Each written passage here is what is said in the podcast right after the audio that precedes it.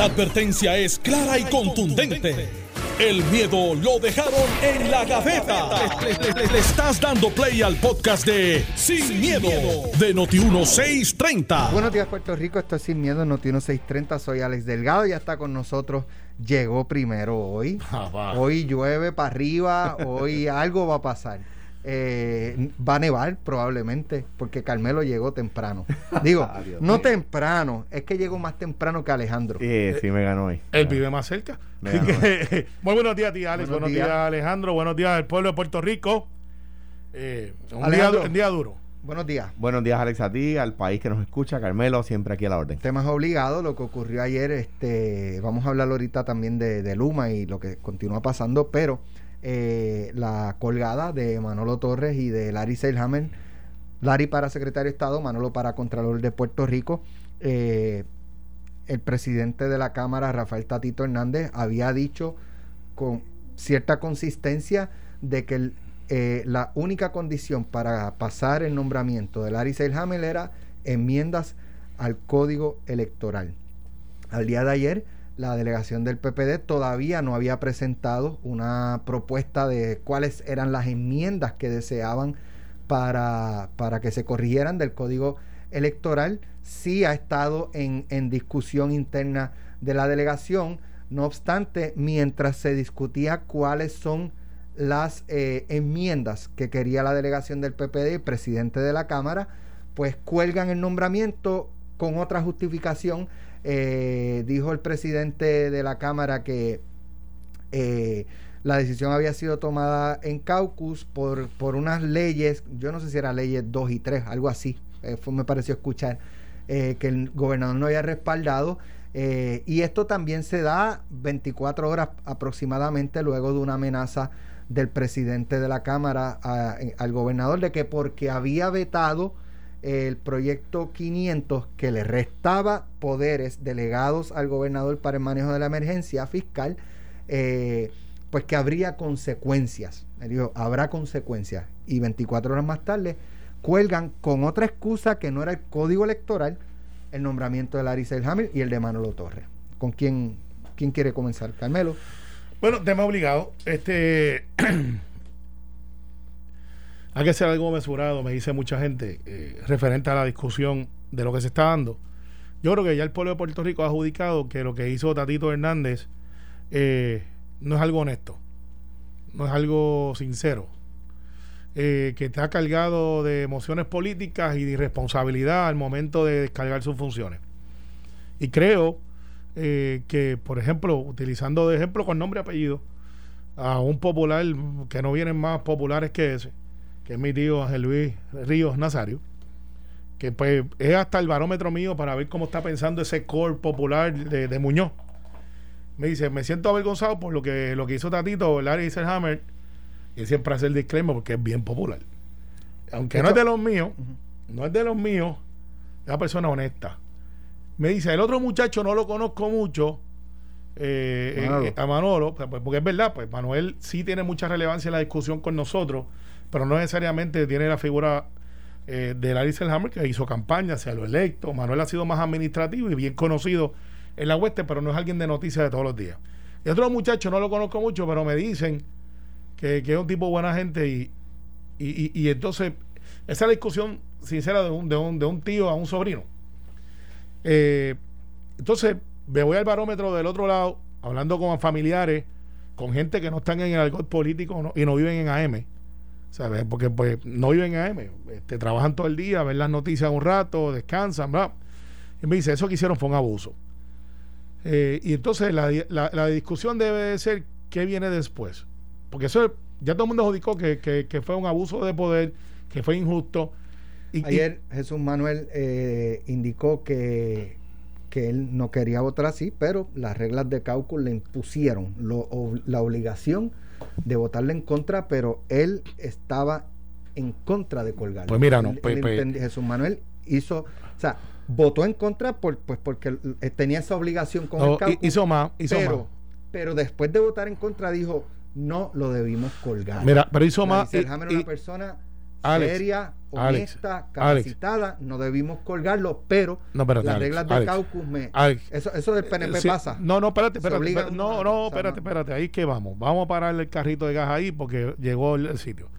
Vamos a darle dos puntos a Jesús Manuel porque en tres veces en el caucus trató de, de impulsar lo que era Le correcto. bajó un informe No, positivo. Bueno, habiendo el presidente ya expresado su intención de bien, colgarlo. eh, pero no es el primero que lo ha hecho. Eh, pero hay gente que hace más. Y tengo que decirte que una de cal y una de arena. Jesús Manuel demostró dentro de, de- su caucus que puede disentir. No se creció ante el momento histórico. Esa es la verdad. Y yo aprecio a Jesús Manuel, yo creo que es un- una gran persona.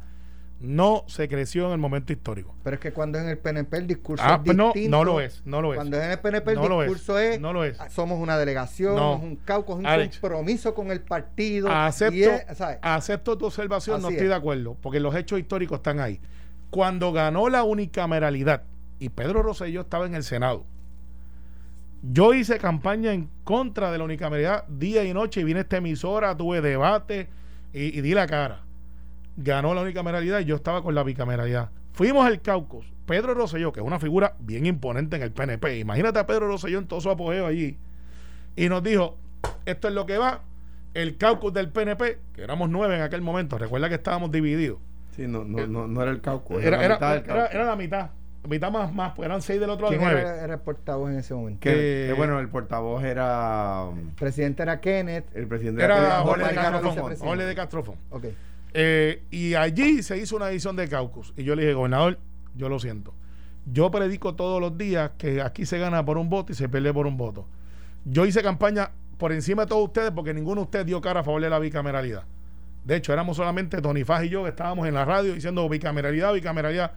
Y nos ganaron. Poquitos o muchos. José Emilio González, hoy juez, se levantó y dijo, yo estoy con Carmelo. Garriga Picó salió corriendo para el baño y nunca volvió. Este, y yo allí Gol- voté. Eh, no, no, sí, porque así fue. Y yo bajé el caucus y Rosselló me dijo, pues si tú votas en contra del caucus, te voy a sancionar. Yo le dije, so be it. Bajamos y voté a favor de lo que había ganado la gente. Voté en contra de mi caucus porque era lo correcto. Porque me habían ganado los votos.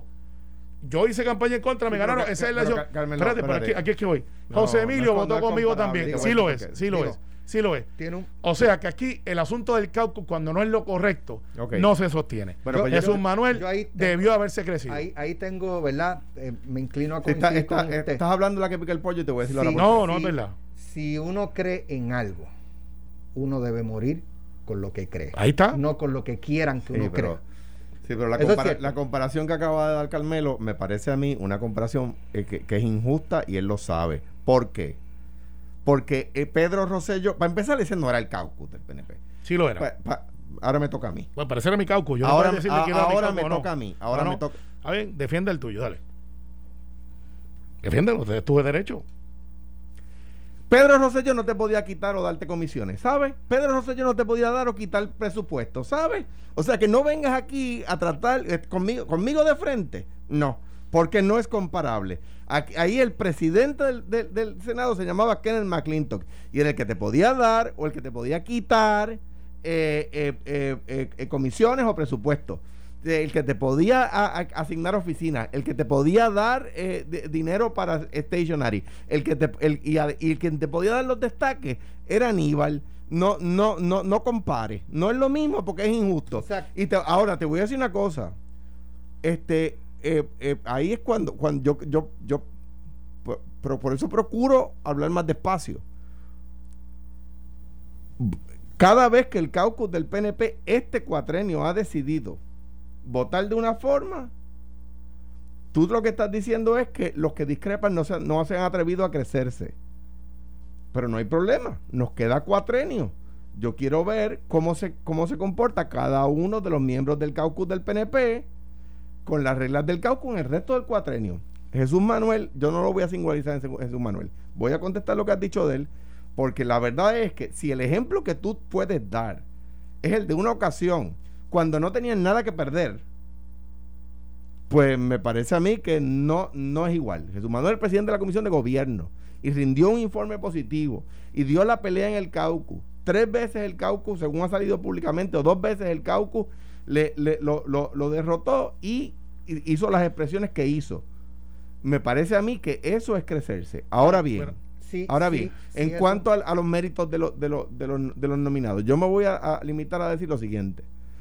Yo hubiera votado a favor de los nominados. aunque, yo- aunque el caucus lo hubiera obligado. Lo que pasa es que es injusto. Pero, pero contesta la pregunta. Aunque si me cálculo- dejara contestar la pregunta. Aunque el cálculo lo hubiese obligado, usted votaba a Lo que favor. pasa es que eh, eh, decirlo de acá afuera es un mamey. Y uno saber allí que todo el equipo que uno tiene, por eso la, la- la comparación de Carmelo no es justa. Pero usted ha estado allí. si está bien, Si no. esa circunstancia. No porque, no, porque yo estuve en minoría, yo no presidía comisiones, yo no tenía staff de pertenecía a un comisión. caucus, Lo que- pertenecía a un caucus. Mi pregunta es: Lo que te quiero. si usted hubiese Cuando- estado allí, ¿usted le votaba deje- a favor aunque el caucus Lo que pasa es le que ordenara lo contrario? Yo voy a elaborar mi respuesta. Ustedes, Bien, no hay ustedes redactan la pregunta, yo redacto la respuesta, ¿no? Muy bien. Bien. El, el que pide una, pierde una comisión pierde el personal de la comisión. No solo pierde poder, por supuesto. Esa- ese análisis es injusto para Jesús Manuel, by the way. Déjalo, sí, porque lo está poniendo Lo en una está- situación no. de que lo hizo por para no o, sea, o perder. sea, que, No, no, que no, Jesús no, Manuel tiene precio, lo que estás diciendo. Y eso es déjalo- injusto para déjalo- él. déjalo que Es que termine. no, no. Es injusto para él. Pero Carmelo, lo que pasa es que yo te dejé hablar, mi hermano. Vamos a escucharlo completo. Está diciendo Yo que te tiene precio. Vamos a escucharlo completo. No, yo no he podido analizar el tema. Vamos a escucharlo bien, bueno, completo. pues, ve al el tema. Adelante. Ok. O sea, y uno tiene que, que saber que van cinco meses de cuatrenio. ¿Eh? O sea, y, y- y- que va a haber muchas veces que uno pida regla de caucus. Cuando yo era miembro del Senado, para contestar lo que dice Alex de que yo estuve allí, mi caucus, el caucus que presidía eh, José Luis Dalmao, por ejemplo, en nombramientos nunca había regla de caucus. Y nosotros, cuando los jueces del Supremo votamos de manera distinta. Que me acuerdo que fueron las controversias principales con nombramientos. Cuando fuimos a elegir al presidente del Senado, que era Tomás Rivera Chats, se mondó, cada cual votó como quiso. En nombramientos y en elección de, de presidente no se establecían reglas de caucus. O sea que, que mi experiencia es distinta. Eh, hablar aquí es bien fácil. Estar allí, lo dicho cuando hablamos del gobernador o de la gobernadora en su caso, a estar allí tomando las decisiones que es difícil. Por lo tanto, es injusto. Es, injusto.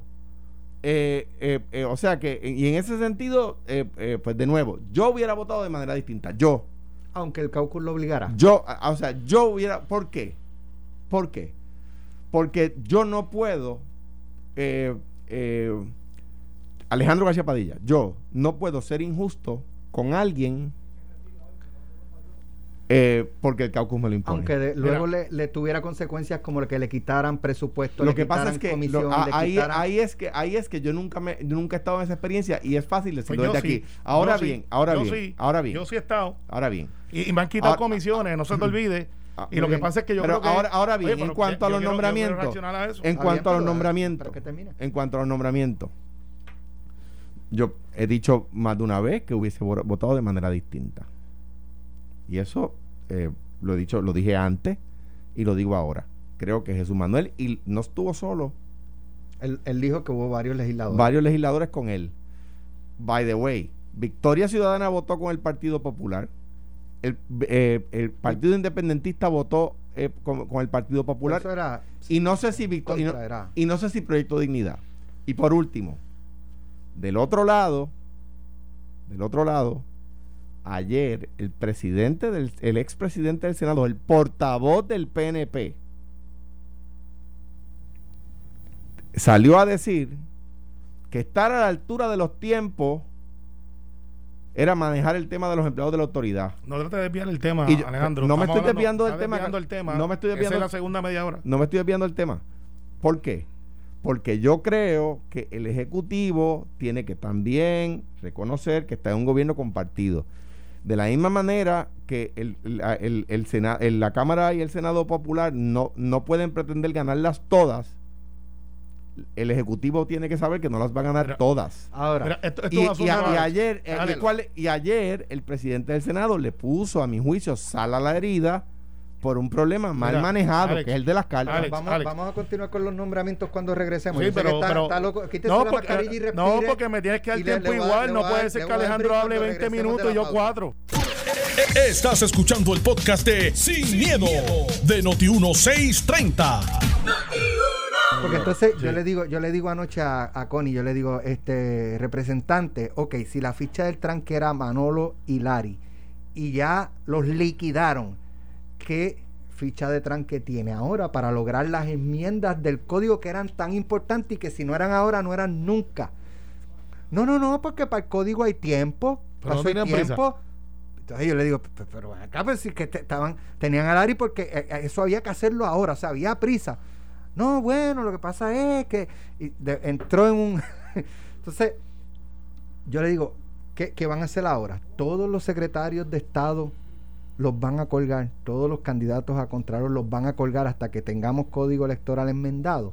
Y si eso ocurre en el 2022, en el 2023 las enmiendas, vamos a correr, ¿sabes? Sin Contralor y sin, y sin secretario de Estado en propiedad. Eh, y, Y- vas a seguir colgando, colgando, colgando. Alex, yo creo, yo creo para los O sea, que los o sea, que me- esa es una. Entonces, la otra, para, para que entren en análisis, que antes de entrar en Luma. En, en política se supone que uno, ¿verdad? Este, eh, delinea estrategias eh, fríamente calculadas y no manejarse por, por las emociones. Entonces, cuando uno mira a ver en esta semana eh, que ha ganado, y lo planteaba anoche el presidente del Senado, Tomás Rivera Chats, ¿qué ganó Tatito? ¿Logró las enmiendas del Código Electoral? No, y mató al rehén, a los rehenes. ¿Logró la aprobación del proyecto 500? No. ¿Logró que ir no por estaba, encima que no del estaba, veto? que no estaba en la discusión Pero nunca. Está bien, pero lo, lo- lo- la- metió. Y yo te voy a decir una, una verdad que no te dijo, Logró, te lo voy a decir aquí. logró ir por encima del veto, consigue los votos, no lo logró. Eh, logró el apoyo de las dos legislaciones estas que dijo que son por las que colgó a Lari, tampoco las logró. Pues ¿qué logró Tatito Hernández? Tiene de rehén al Partido Popular. Ahora, sobre el 500. Y eso lo va a escuchar solamente aquí. ¿Qué es el 500? Para Eh, que lo- la, la gente que Es un- es un, invento de Tatito este, para poder. Sí, bueno, venía de antes de, una, de un proyecto que se había hecho para él poder repartir dinero.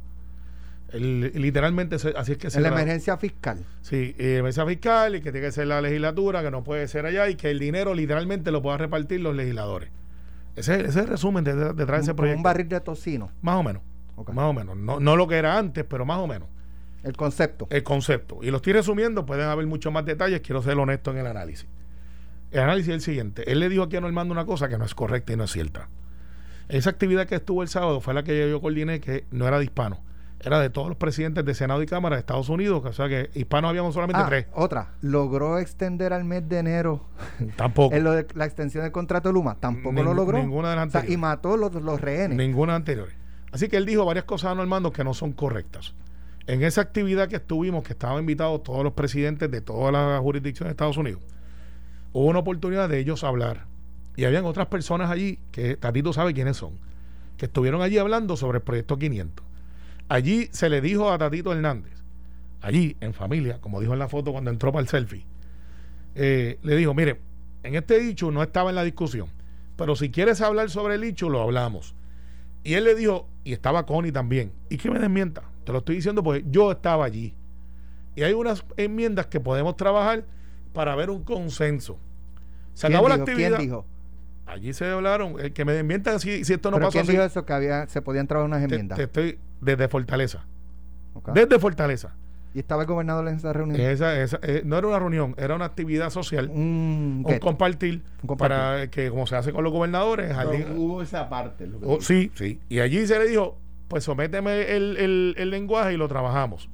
A la una de la tarde de ayer, antes que se diera, y perdonen, espérate, vamos a ver para atrás porque no quiero perder y quiero ser honesto como pasó. Le dice eh, de Fortaleza, tenemos que vetar la medida porque tú no tienes sesión el lunes y se vencía el día el domingo. Porque el, el plan original era, pues vamos a buscar un lenguaje que podamos tener los dos y lo, y lo trabajamos. Pero como no había sesión lunes, había sesión martes, el último día para firmar era domingo, entonces se había llegado al acuerdo, pues yo veto, Hay que vetarlo porque vamos a hacer enmiendas. vamos a hacer enmiendas, sometemos otra vez y buscamos los lenguajes, y esto era para el martes ya, el lenguaje iba a estar disponible. A la una de la tarde el lenguaje estuvo allí y Tatito siguió. O sea que no cumplió. Así que decir que el 500 era el propósito es falso. Y lo digo y lo, y lo digo con conocimiento de causa. De otra parte, Así que sí que mintió en la entrevista, porque sí había un consenso y una conversación de parte de Fortaleza, y no es la primera vez que él hace esto. No es la primera vez. Recordemos que hubo un encuentro que se dan todos los miércoles. Yo estoy los martes. los miércoles está José Luis y Tatito. No nos pusieron juntos, no porque no nos llevemos, es por una cuestión también de que pues, si tú tienes presidente de Cámara y Senado, que son los que corren, pues la dinámica cambia cuando tú tienes la minoría al lado y a lo mejor no puedes hablar cosas sinceramente. La minoría es como un, como un mosquito chavando ahí. No, mira, y yo lo comprendo, yo lo comprendo, pues, no, y tienes ahí tratando de llevar la reunión. Y, no, lo que pasa es que... No, y la dinámica se convierte en un debate y esas reuniones no son para eso, esas reuniones son para discutir la agenda. y, y, hay veces que esos mosquitos pican y le dan hasta dengue. Eh, pero el hecho es el siguiente. Allí, el anterior, el gobernador le dijo, vamos a hacer un proyecto en conjunto para lo de la policía y de ahí salió José Luis, siguió la, el acuerdo que se había hecho y Tatito otro día vino y radicó el proyecto y dijo que era de él y ni siquiera dio crédito a nadie. Strike one. Después en otras ocasiones lo ha hecho, donde ha llegado a acuerdos de caballeros. He dicho, pues vamos a hacer esto. Son reuniones privadas donde se habla de agenda, de política pública y después cambian las reglas del juego y se excusan de que no, es que el caucus mío este, piensa diferente. Pues entonces usted no maneja ese caucus y no es el presidente. Usted administra un presupuesto. Así que la comunicación con Fortaleza, Alex, en el 500 estaba ahí. Él lo sabe. Connie lo sabe. Y la tercera persona que me lo va a reservar porque es una persona privada, que es un puente, lo queremos mucho, lo sabe porque estaban allí. Mira. Estaban allí. Así que todo lo que le dijo esta mañana no es correcto. Es una excusa barata y lo digo con cierta pena porque no debe de ser así la relación. Pues yo no estaba en esas reuniones, por lo tanto no puedo opinar. Debe, debe haberte invitado, fíjate. No, no, no, te lo hubiese disfrutado. No, ¿verdad? No, no, no puedo opinar del tema, pero eh, Normando hizo una pregunta esta mañana eh, eh, que a mi juicio es la más importante, es quién pierde. Pues mm, estoy seguro que el gobernador pues, buscará un nuevo secretario de Estado que, que, tiene el, ¿verdad? el espacio, pero mejor que Lari, dentro del PNP, para ese puesto. Complicado encontrarlo, porque es un tipo, además de tener las capacidades, que estoy seguro que hay gente que las tiene, es una persona conciliador y a mí me consta de una persona amable, honesta, ¿verdad? Además de tener las capacidades, ¿verdad? Y que sabe de gobierno. Y sabe de y gobierno. Que es ingeniero y tiene estructura. Por eso, además de tener las capacidades eh, mínimas y, y excederlas, pues es una persona amable, honesta, no es abrasivo, no es insultante, ¿verdad? No, no va a estar en un chat diciendo este macharranerías ni, ni, ni cosas homofóbicas, ni nada de eso. Eh, y yo creo que de un lado eso, lo que preguntó Normando esta mañana. De otro lado, lo que acaba de decir Alex. Si tú tienes como ficha de negociación a dos rehenes, esa es tu ficha de negociación, y matas los dos rehenes, pues ya no tienes ficha de negociación. O sea, ¿cómo, qué, va, ¿Qué va a hacer el gobernador ahora? Aprobar las enmiendas al código electoral, que de nuevo, yo creo que hay que enmendarlo, si no derogarlo. Donde había alguna consenso de enmienda, para de güey. Una, dicho, vamos a mirar el lenguaje enmendar. Una de las, una de las, una, vamos a suponer que decidían enmendarlo en vez de derogarlo, que yo creo que habría que derogarlo, pero vamos a suponer que como hay cosas buenas en el código también, han decidido enmendarlo y que se ponen de acuerdo en qué enmiendas son. Ahora el gobernador puede firmarlas Sí, pero si le mataron sus dos, sus dos nombramientos. O sea, yo de nuevo hubiese votado de manera distinta. Yo creo que, eh, eh, y ahí pues discrepo de Jesús y de todos ellos. Eh, creo que, que Jesús Manuel, ¿verdad? Yo creo que excedió lo que, lo que lo que se esperaba de, el presidente de la comisión que discrepara, ¿verdad? Porque no solamente discrepó, sino que salió públicamente antes y después y que pidió al caucus que le dejaran votar libremente y que pidió al, que pidió que no hubiera regla de caucus, ¿verdad? Ahora, aclaro nuevamente que aquí todos menos el PNP estaban, creo que, que el proyecto de dignidad también me podría equivocar en ese, pero que esto no es solamente un tema del Partido Popular, el PNP solo no tenía los votos porque no, iba a tener, eh, aún con Jesús Manuel, no hubiese tenido a Proyecto Dignidad, a Victoria Ciudadana y al PIB, que lo hubiese necesitado. Pero le había dicho que había varios. Ah, Jesús, creo que había, más de varios. Hay que ver cuántos son varios. Ninguno de ellos me ha dicho, di mi nombre, ¿verdad? Por eso no lo digo, pero, pero entiendo que había varios.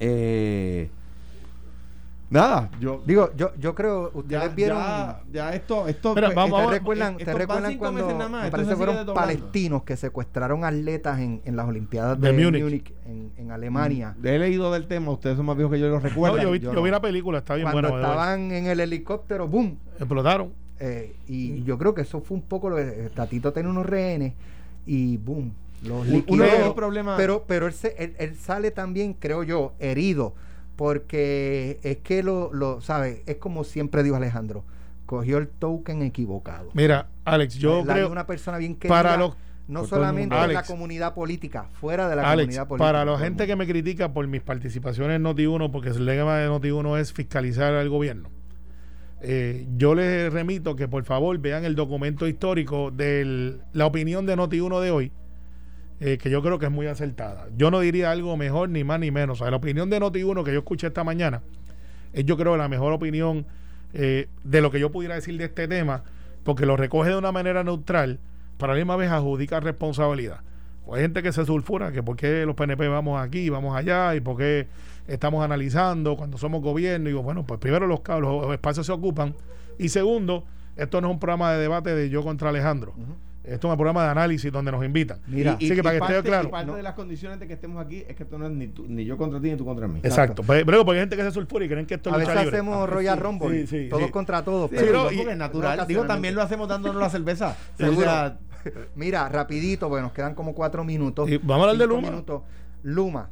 eh, está la, la disyuntiva de si estará listo Luma de aquí al lunes, es una. Eh, si, si es necesario extender eh, la vigencia del contrato y la entrada de Luma a enero, porque, pues, según se dice, supuestamente no están listos. Eh, y lo otro es la política del gobierno de manos afuera. Si eso se escocota, pues que Luma pague las consecuencias, pero yo no tengo nada que ver. Y si aquí viene un huracán, impacta y hace un blackout como hubo cuando María, no soy yo gobierno, soy Luma, porque el presidente Eh. del Senado, el expresidente del Senado, Tomás Rivera Chats, ha dicho algo que creo yo que es totalmente cierto. No hay manera de que el gobernador pueda desvincular su responsabilidad si ocurre algo, porque ahora eso es Luma. Sí, y, y- Es- y no es una, lo que se dio no es una venta. Es una no PP. es una venta. El gobierno sigue siendo el principal, la hecho, responsabilidad vicaria Eh, del eh, gobierno. Es socio porque me- la generación es del gobierno. Eh, la transmisión y el mantenimiento es lo que es de Luma. Mira, quedan cuatro minutos y yo creo que este tema merece mucho más, pero algo me dice que va a seguir. Los hechos aquí están rondando en referente a si está listo o no, que el contrato dice que tiene que estar listo. Si el proceso ha sido el adecuado o no de reclutamiento, yo tengo una de cal y una de arena, creo que al principio no lo hicieron. Y creo que aquí hay una responsabilidad vicaria, como tú muy bien dices, también de Jaramillo. Y no es que yo la tenga con Jaramillo, es que al igual que se le adjudica la responsabilidad al gobernador, en lo cual yo no puedo estar de acuerdo, tengo que estar de acuerdo, de que es, es la persona a cargo del gobierno, el que está de líder sindical también es Jaramillo, así que le toca también. Yo no, Recordaremos- No, creo, no coincido. No, pues está bien, pues por eso esto es un programa de análisis. Pero Porque decir- Jaramillo no fue el que decidió No, espérate, transferir espérate, a Luma, espérate, espérate. este, hacer Ah, una alianza te voy a expli- público-privada. Te voy a No fue explicar por Jaramillo. qué. No, claro, no le conviene. Sobre todo cuando no está reconocido Está bien, como pero no le puedes pasar una responsabilidad Sí, que no la tiene. Sí, sí, y te explico por qué. Porque esto no es a lo loco ni por el vicioso. Cuando aquí se trataron de hacer varias orientaciones, busquen el récord histórico, está aquí en entrevistas donde él le decía a los unionados, no vayan a las, a las, a las este, orientaciones. De hecho, las boicotearon. Cuando fueron a las agencias a dar orientación al personal, los sacaron a patada y empujones. Los videos están ahí, no me crean a mí.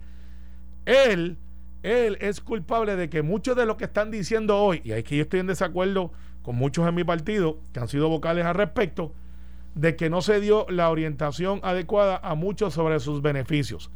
Eso es incorrecto porque la ley que nosotros aprobamos les dijo bien claro que te mantenían sus beneficios. Ahora bien, ahora vamos a la crítica interna. Mandar un senador a ser chofer o mandar un senador a hacer este cosas para las cuales no son adiestrados, no tan solamente es una es algo que no se puede ni defender, es algo que tienen que dejarle excusa y deben de resolverlo esta semana ya. nosotros necesitamos los celadores y si tenemos que darle un trato diferente, como lo hemos hecho con los médicos, como lo hemos hecho con otros Como- profesionales, como se ha hecho cuando se trae gente de afuera. perfecto, este, tienes razón. Y hoy le toca, hoy al gobierno, que es mi gobierno también, el, ok, tenemos ese problema. Hay 200, 300 que son los que están haciendo noticias, porque hay otros que están bien. Esos 200, 300 tenemos que atenderlos de inmediato y tenemos que ser proactivos.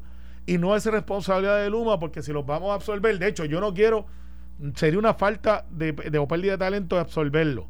Si yo tengo una persona técnica que sabe que tiene 25 años de experiencia, Mira. yo tengo que asegurarme que Luma lo recoja, le dé lo que ha pasado, mejores incentivos, pero aquí hay otra cosa de vuelta. Y te digo más, yo hay gente que cree que esto va a ser la causa hasta diciembre. Yo creo que esto, una Mire, vez venga el proceso, se va a normalizar, pero tenemos que ser proactivos. histórica. Durante, esto es una cita que estoy diciendo, le digo ya en breve quién la dijo. Durante el día de hoy hemos presenciado una manifestación y un paro organizado por el liderato sindicalista del país, apoyado por los líderes políticos de la oposición al gobierno. Persigue este paro que se detenga el proyecto para la venta de la compañía telefónica. Los líderes sindicalistas se oponen porque no quieren tener que dar cuentas de lo que están haciendo a los unionados y al gobierno y los políticos se oponen para crear problemas al gobierno. Cuando compramos la compañía se opusieron y ahora cuando proponemos venderla se oponen igualmente.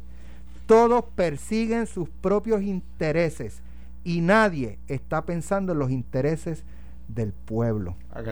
De hecho, a los manifestantes de hoy no les ha importado perjudicarlos a ustedes, perjudicar al pueblo parando la transportación, perjudicarlo abandonando las escuelas, perjudicarlo desatendiendo a los enfermos, perjudicarlo abandonando las oficinas de gobierno. 28 de marzo de 1990, Rafael Rafael, Hernández Hernández Colón. O sea, esto que estamos viviendo es un déjà vu. Y, y lo que lo que expresa ahí Rafael Hernández Colón, coincido, o sea, especialmente, ¿verdad? Y, esta es mi opinión, cuando dice que eh, los sindicalistas, los líderes, no los sindicalistas, los líderes sindicalistas se oponen porque no quieren tener que dar cuenta de lo que están haciendo los unionados y al gobierno.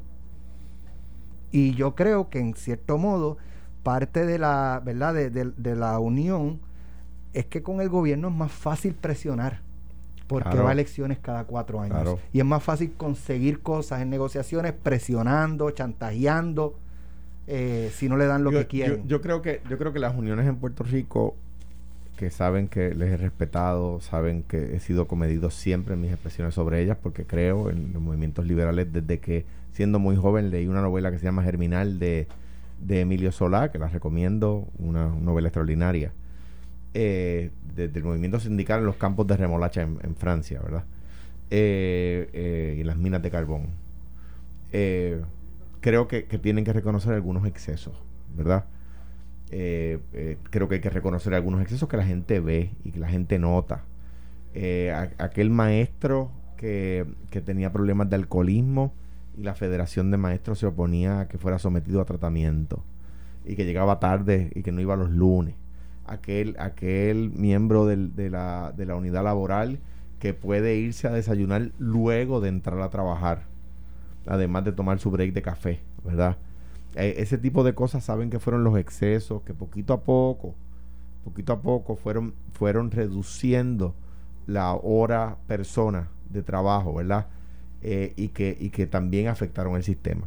Eso no fue lo que quebró la autoridad.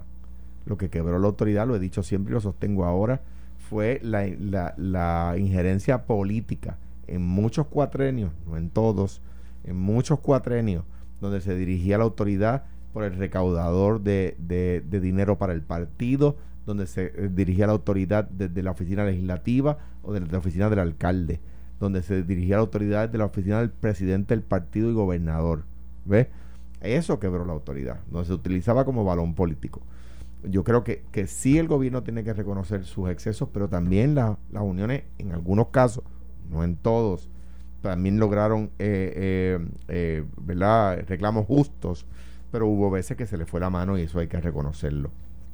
Eh, parece a mí, a mí que, que, no hacerlo sería, sería también injusto. Y yo creo que eso que dice Hernández Colón en el 90, hace 31 años, a veces sigue siendo vigente en el día de hoy. Eh, y al fin y al cabo, la historia le dio la razón a Hernández Colón, eh, como en tantas otras ocasiones. Hernández Colón que enfrentó, que le puso la Guardia Nacional.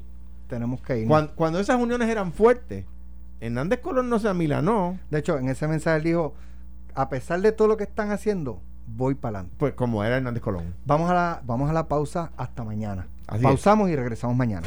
Esto fue, el podcast de Sin, miedo, de Noti1630. Dale play a tu podcast favorito a través de Apple Podcasts, Spotify, Google Podcasts, Stitcher y notiuno.com.